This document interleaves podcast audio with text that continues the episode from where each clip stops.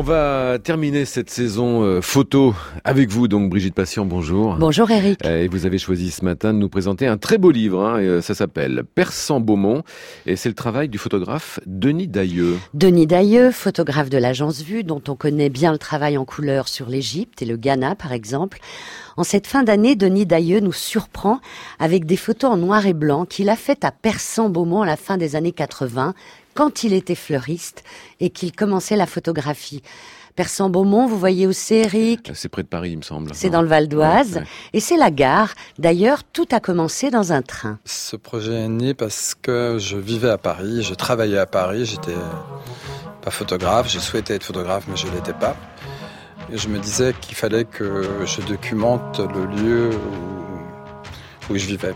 Très vite, je me suis dit que j'étais arrivé trop tard à Paris, que j'aurais adoré cette ville au temps des Bougnats et que tout ça s'était terminé. Au temps des photos de Sabine Weiss Voilà. oui, oui, Ironis, Douaneau, voilà. Et j'avais l'intuition d'aller en banlieue, mais sans connaître la banlieue. Et c'est juste, euh, enfin, en fin de compte, l'occasion qu'a fait le larron, puisque j'ai rencontré des, des banlieusards dans le train en rentrant à Paris de ma campagne de grands adolescents qui rentraient de vacances. Ils étaient en vacances au Sable d'Olonne, je m'en souviens très bien.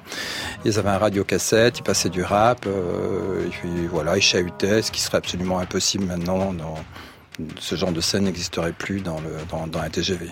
Les grands adolescents qu'il a rencontrés, Eric, dans le train, Denis Dailleux n'arrive pas à les photographier parce qu'ils en font des tonnes. Ils se mettent en scène? Oui, ils se mettent en scène.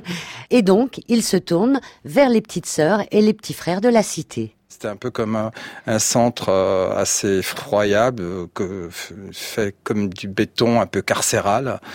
Euh, bon, maintenant c'est paysager.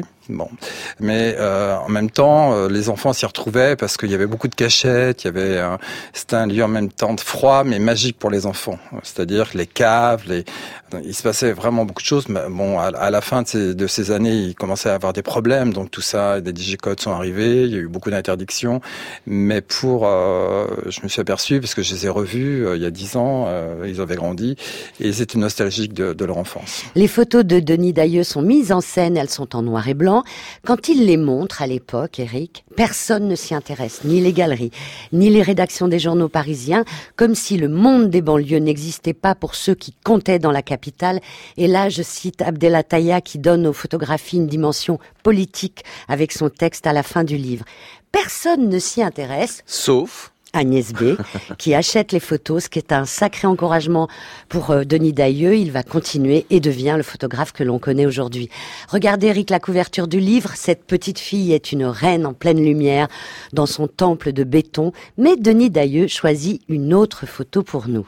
C'est euh, une photo d'une petite fille euh, que j'ai photographiée dans une descente. Euh, en fin de compte, il y avait des escaliers qui menaient aux caves. Et j'étais beaucoup, beaucoup dans ces, dans ces histoires de, de, de lumière et de matière. C'était fascinant. Euh, en fin de compte, la lumière sublime le béton. Euh, ça, ça me, vraiment, je trouvais ça incroyable.